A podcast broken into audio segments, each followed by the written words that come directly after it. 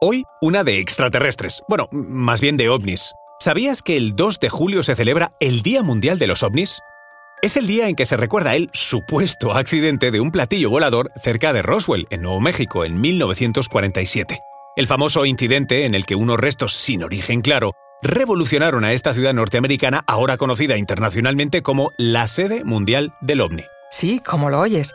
Esta ciudad de 50.000 habitantes en el desierto de Nuevo México vive del turismo extraterrestre. Todo tiene forma de platillo volante, de nave espacial o de cabeza de extraterrestre. Vamos, un auténtico decorado de ciencia ficción con sus extraterrestres incorporados en hoteles, fachadas de restaurantes, casas e incluso en las farolas. Y es que los ovnis siguen acumulando adeptos, hasta el punto de que el Pentágono ha recopilado en los últimos meses 247 informes de avistamientos, casi los mismos que en los 17 años anteriores. Y por si fuera poco, el Centro Nacional de Notificación de OVNIs, una organización sin fines de lucro, ha catalogado casi 90.000 avistamientos de ovnis reportados, en su mayoría en Estados Unidos desde 1974.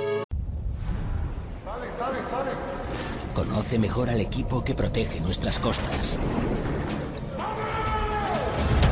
Alerta en el mar, el jueves a las 10 un nuevo episodio en National Geographic.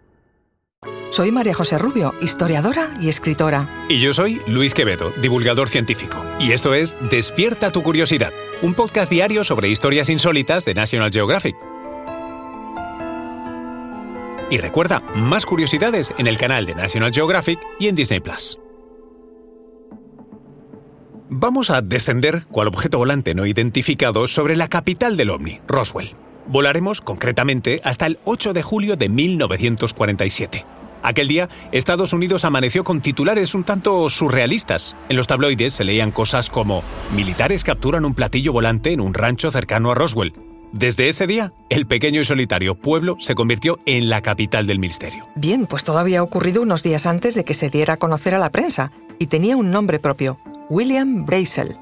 Brazel era un granjero que iba en busca de sus ovejas y que se topó con unos restos metálicos que la tormenta de la noche anterior habían dejado al descubierto en el desierto. El granjero, asustado y sorprendido, no dudó en avisar a las autoridades que acudieron a investigar el suceso y concluyeron que el ovni, bueno, los ovnis, porque se aseguraba que eran dos que se habían accidentado, eran en realidad un globo meteorológico. Caso cerrado, ¿no? Bueno, para las autoridades tal vez, pero no tanto para los fans de lo oculto y adoradores de la conspiración que, poco a poco, fueron alimentando la leyenda. Fue sobre todo en los años 80 cuando las declaraciones de algunos militares jubilados reavivaron la historia y consiguieron hacer de este pequeño pueblo la sede mundial del ovni. Aunque, claro, entre los globos meteorológicos y los extraterrestres podría escapársenos una explicación oculta y, al fin, la única verdadera. El trasfondo de la misma es la Guerra Fría.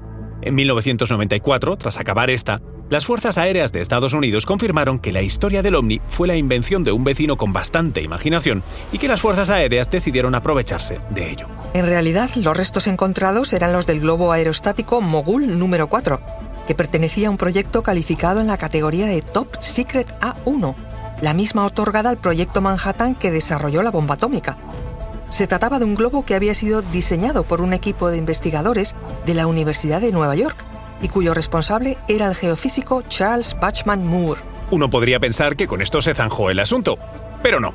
En 2022, el gobierno estadounidense aprobó una nueva legislación que, atención, aprueba y ordena la investigación oficial sobre ovnis, al parecer por la insistencia de los muchos ciudadanos que piden transparencia tras los avistamientos masivos de ovnis.